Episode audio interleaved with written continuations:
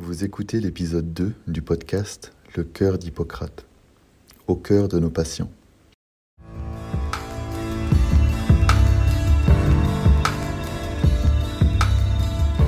Bonjour à tous et bienvenue dans Le cœur d'Hippocrate, le podcast médecine et philosophie qui cherche à donner sens. Vous avez peut-être noté que j'ai modifié le titre du podcast. En effet, après avoir réfléchi avec vous la dernière fois sur l'écoute, je me suis appliqué à moi-même cette posture, à l'écoute des conseils de ma sœur aînée. J'ai décidé de changer le nom d'Hippocrate pour le cœur d'Hippocrate. Hippocrate était médecin et son cœur profond aimait la philosophie. Cette modification de titre, fruit d'une écoute et d'un partage, est un bel exemple de collaboration par la relation et le dialogue. À noter ici un point de réflexion. Se mettre à l'écoute de l'autre suppose d'accepter le changement, d'accepter de se laisser enseigner, de reconnaître parfois humblement son erreur ou que l'idée de l'autre est supérieure, de ne pas rester campé sur sa position, de modifier son attitude ou son point de vue avec plasticité. J'aime à rappeler la célèbre phrase de Jean Piaget, biologiste, psychologue et épistémologue suisse du XXe siècle. Je cite La plus grande des intelligences est de savoir s'adapter. Fin de citation. Cette adaptation permet d'accueillir l'autre dans sa vie, lui laisser une place dans son projet, dans sa réflexion et de promouvoir la relation. Avant de commencer, et comme la thématique que nous allons aborder va forcément susciter en vous une mise en mouvement sur quelques réflexions existentielles ou spirituelles, je voudrais simplement vous rappeler l'importance du recul critique en toute chose, cette possibilité de mise à distance bienveillante que nous permet notre pensée notre intelligence, cette prise de recul qui nous permet de prendre ce qui est bon pour nous dans la réflexion, pour notre cheminement personnel, et de laisser ce qui ne nous rejoint peut-être pas pour le moment. Vous n'êtes pas obligé d'accepter tout ce que je dis. Je ne suis que médecin, apprenti philosophe finalement, et nous avons certainement des mouvements de pensée différents, des systèmes de croyances différents. Et c'est tant mieux. C'est ce qui fait la richesse de notre société, de notre monde. Ne prenons pas le risque de verser dans ce vieux rêve dictatorial réductionniste de la pensée unique. La pluralité de nos approches est essentielle pour atteindre la vérité et pour confirmer justement l'authenticité de notre démarche. Encore une fois, je voudrais nous rappeler à Socrate. D'après lui, il n'existerait qu'une seule vérité, mais plusieurs chemins pour y accéder. Et c'est tout l'intérêt du dialogue socratique, de la dialectique et de la contradiction, de confronter les conceptions de ce qui fait nos vérités pour avancer ensemble vers une vérité plus haute, plus grande. Alors c'est vrai, je vous le concède, le format podcast n'est pas le bon format pour un dialogue de qualité, car je parle et vous m'écoutez. Il n'y a pas de dialogue. Mais peut-être qu'un jour, le plus tardivement possible, je l'espère, je serai amené à être votre médecin, avec pour mission de vous accompagner le plus dignement et le plus humainement possible au seuil de votre mort. Et à ce moment-là, je serai à votre écoute, je m'y engage. Aujourd'hui, j'aimerais aborder avec vous la question de l'anthropologie. L'anthropologie, c'est la science qui étudie l'être humain sous tous ses aspects, biologiques, anatomiques, psychologiques, social, culturels, religieux, etc. Et qui cherche à donner une définition de l'homme. L'anthropologie cherche à répondre à la question Qu'est-ce que l'homme? Qui es-tu, homme? Qui est ce patient qui vient me consulter? Qui est cette personne que je guéris parfois, que je soulage souvent, que j'écoute toujours? Citation de Pascal. Ai-je devant moi un simple composé psychosomatique, biopsychique, un amas de cellules vivantes, de neurotransmetteurs et d'hormones, un simple corps et un psychisme diminué, étouffé par la maladie? Ou y a-t-il autre chose qui le caractérise et qui le différencie de l'animal. Suis-je médecin ou vétérinaire? La réponse à cette question est cruciale, car elle va déterminer tout notre positionnement par rapport à cette personne, toutes nos intentions par rapport à ce patient, et va jouer sur la qualité de nos prises en charge. En effet, notre regard et notre approche sera sensiblement différente si nous partons du principe que l'homme possède un statut à part entière bien différent des primates les plus évolués. Et de surcroît, si nous pensons qu'il est doté d'un esprit que les autres animaux n'ont pas. Tout notre positionnement repose finalement sur la question de l'existence ou non d'un esprit humain. Le choix est finalement assez simple car il est binaire. Il n'y a que deux possibilités. Matérialisme ou acceptation d'un degré de spiritualisme, d'une présence spirituelle, d'un esprit. Soit nous choisissons la thèse matérialiste qui postule que l'homme n'est que matière, conglomérat de cellules, elle-même accumulation de molécules constituées d'atomes, et si nous poussons dans le microscopique, de protons, d'électrons, de quarks, et in fine de bosons de Higgs, qui sont les plus petites particules quantiques identifiées à ce jour. Là, j'ouvre une parenthèse. D'où vient ce boson de Higgs? Cela soulève la question des origines et du premier moteur de vie. Cette thèse suppose que de cette matière peut germer ce que nous appelons notre appareil psychique et notre conscience.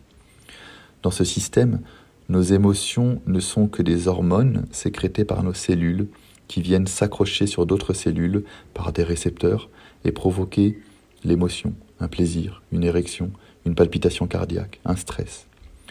Notre conscience et notre capacité à penser ne sont que nos neurones et le lien qu'ils entretiennent avec les cellules gliales, les axones, les synapses. D'ores et déjà un bémol concernant cette approche. Nos émotions ne peuvent pas n'être que des hormones et leurs récepteurs, mais bien la conséquence de cet appareillage, le fruit de cet arrimage. Il faut donc une conscience pour justement prendre conscience du résultat produit par ce jumelage hormone-récepteur hormonal. Et quel organe, quelle cellule pourrait être à la source de cette conscience de soi et du monde extérieur Par quel mécanisme de la matière pourrait penser de la non-matière? Les neurologues, chercheurs et spécialistes de l'imagerie cérébrale, arrivent à décrire précisément le matériau nécessaire à la conduction électrique des messages neuronaux, mais non pas l'origine. Certains supposent que la conscience pourrait être le produit de l'interconnexion de nos milliards de neurones et qu'elle résulterait de la synthèse de tous ces potentiels électriques qui parcourent les axones, les synapses, les dendrites de toutes ces cellules neuronales. Mais il n'explique pas le processus de création initiale de la pensée, de la conscience. Et j'ouvre également une parenthèse, cela nous renvoie une fois de plus à la question du starter, du premier moteur de mouvement, du premier moteur à l'origine de la conscience et de l'apparition de la vie.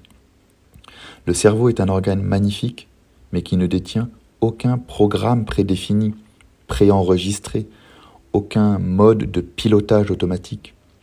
La grande question qui subsiste est donc qui détient ce programme? Y a-t-il un programme?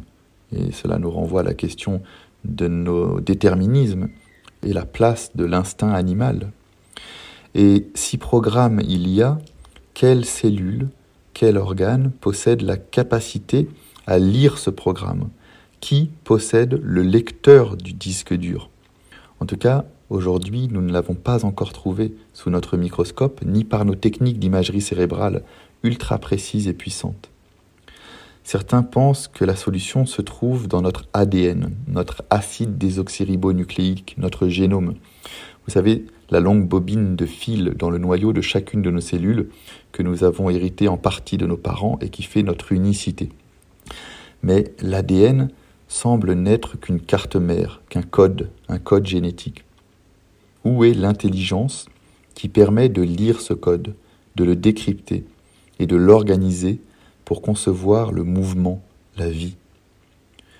Par exemple, l'ARN polymérase est la protéine qui parcourt l'ADN de haut en bas pour synthétiser le fameux ARN messager dont tout le monde parle actuellement du fait de la technique de vaccination Covid. L'ARN messager qui servira de copie à partir de laquelle sera traduit les molécules qui entreront dans la constitution des protéines et des cellules qui forment notre corps. Et quel est le principe intelligent qui dicte la conduite de toutes ces protéines? Qui est le chef d'orchestre qui imprime la logique et le sens de tout, de toute transcription, de toute traduction et synthèse protéique Tout ce questionnement est abyssal. Donc, soit nous choisissons la thèse matérialiste avec toutes ces questions en suspens, soit nous choisissons de partir sur une thèse plus large de l'homme, qui a également des questions qui restent en suspens, qui intègre la matérialité, mais laissant également une place à l'approche spirituelle et au spiritualisme. Pour mémoire, le spiritualisme, c'est un mouvement philosophique qui met l'accent sur l'esprit comme réalité indépendante de la matière. La question toute simple qu'il faut se poser pour déterminer son propre positionnement par rapport à ce sujet, c'est croyez-vous à la possibilité d'une substance complémentaire immatérielle? Ou pensez-vous que tout n'est que matière? Pensez-vous que votre vie n'est que matière? Pour rappel sur la notion de substance, la substance vient du latin substantia, substare, qui veut dire être en dessous, se tient en dessous, qui soutient, qui sous-tend. Pour les matérialistes, la substance est la plus petite particule élémentaire physique, le boson de Higgs.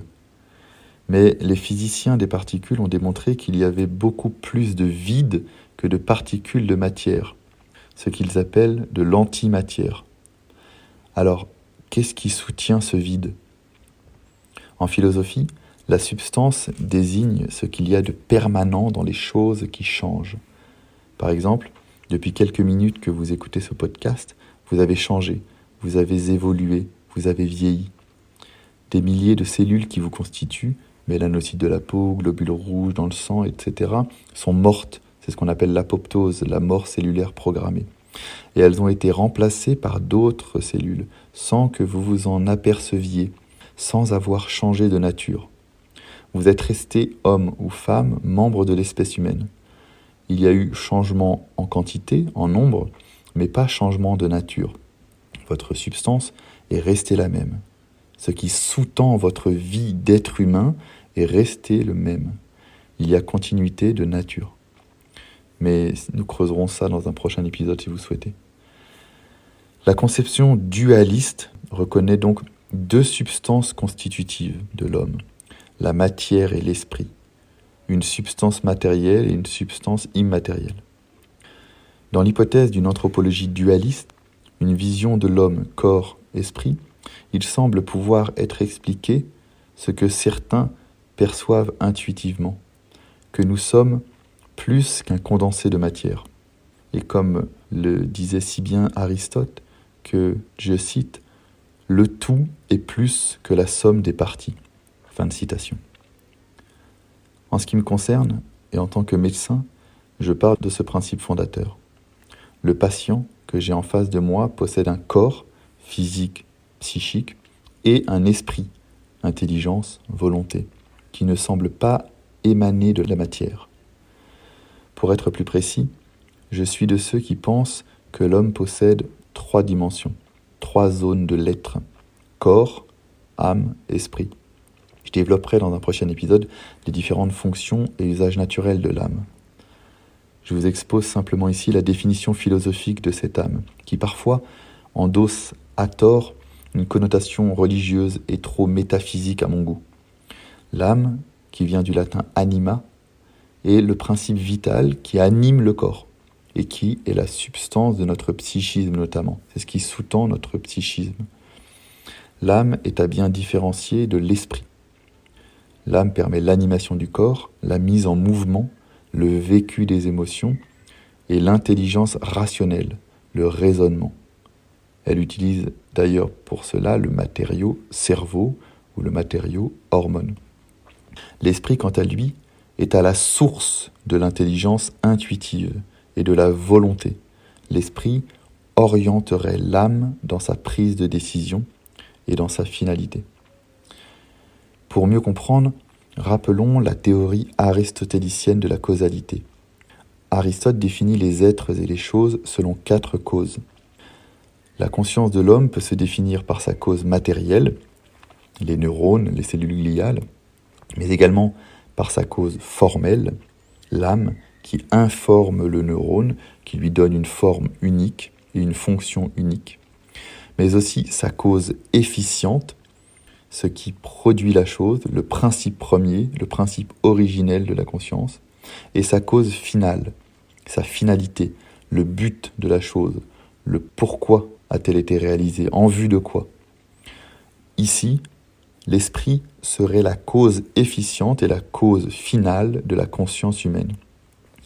De ce point de vue, l'esprit semble être le fameux premier moteur à l'origine de la conscience, et l'esprit semble également pouvoir percevoir la finalité des choses, l'objectif, le sens à donner, le but à atteindre. L'esprit semble être la substance de la conscience, ce qui sous-tend et permet l'élaboration et l'interprétation d'une pensée, d'une intuition, d'un désir, etc. En tant que médecin, je m'astreins à réaliser mes observations et mes examens cliniques à partir de cette vision de l'homme en 3D, corps, âme, esprit. Et je peux témoigner que tous mes accompagnements sont transformés, et notamment dans les accompagnements que je propose aux personnes porteurs de handicap, aux patients atteints de maladie d'Alzheimer ou aux personnes en fin de vie. Quel positionnement éthique et philosophique face à ces patients? Toutes ces personnes qui présentent des troubles de vigilance, qui sont grabataires, qui ne produisent presque plus rien, qui ne peuvent parfois plus penser par eux-mêmes. En sont-ils moins hommes? Sont-ils des sous-hommes? Pour bien comprendre mon positionnement, prenons le cas le plus extrême, l'accompagnement d'un patient comateux, à réactif, en état végétatif. Même si cette personne présente une pathologie qui porte atteinte à son corps et à son psychisme, que ce patient ne peut plus entrer directement en lien avec moi selon les lois usuelles de la communication, la communication verbale, je pars du principe qu'il existe encore une zone saine dans son être, que j'appelle son noyau spirituel, son esprit, qui lui ne tombe jamais malade, qui est propre à l'espèce humaine et qui préserve sa dignité, et donc motive le maintien de la relation et de l'accompagnement jusqu'au bout. La présence de son esprit justifie toute mon attention et motive toutes mes compétences. Le noyau spirituel de l'homme ne tombe jamais malade et peut être utilisé comme un levier thérapeutique. Je développerai ce postulat essentiel que je tire de Viktor Frankl, neurologue et psychiatre autrichien du XXe siècle, disciple de Freud et fondateur de la troisième école de psychanalyse et de la théorie de la motivation par le sens. Je développerai cela dans un prochain épisode. Donc si je me cantonne à la vision horizontale de l'homme, psychosomatique, et que cet homme est atteint d'une maladie envahissant tout son corps, par dégradation, vieillissement, dégénérescence, lésions cancéreuses, etc., et envahissant tout son psychisme, par retentissement, dépression, agitation, psychose, démence, trouble cognitif majeur, alors, de ce point de vue psychosomatique, l'accompagnement de cette personne ne revêt plus de sens et d'intérêt. En revanche, si je me base sur la vision anthropologique ternaire, trois dimensions de l'homme, postulant la présence d'un esprit humain immatériel, et que cet esprit humain est épargné par la maladie et la vieillesse, alors je peux concevoir la permanence et l'inaliénabilité de la dignité humaine. Je peux m'engager dans un accompagnement ajusté de la personne démente, profonde, comateuse ou sédatée.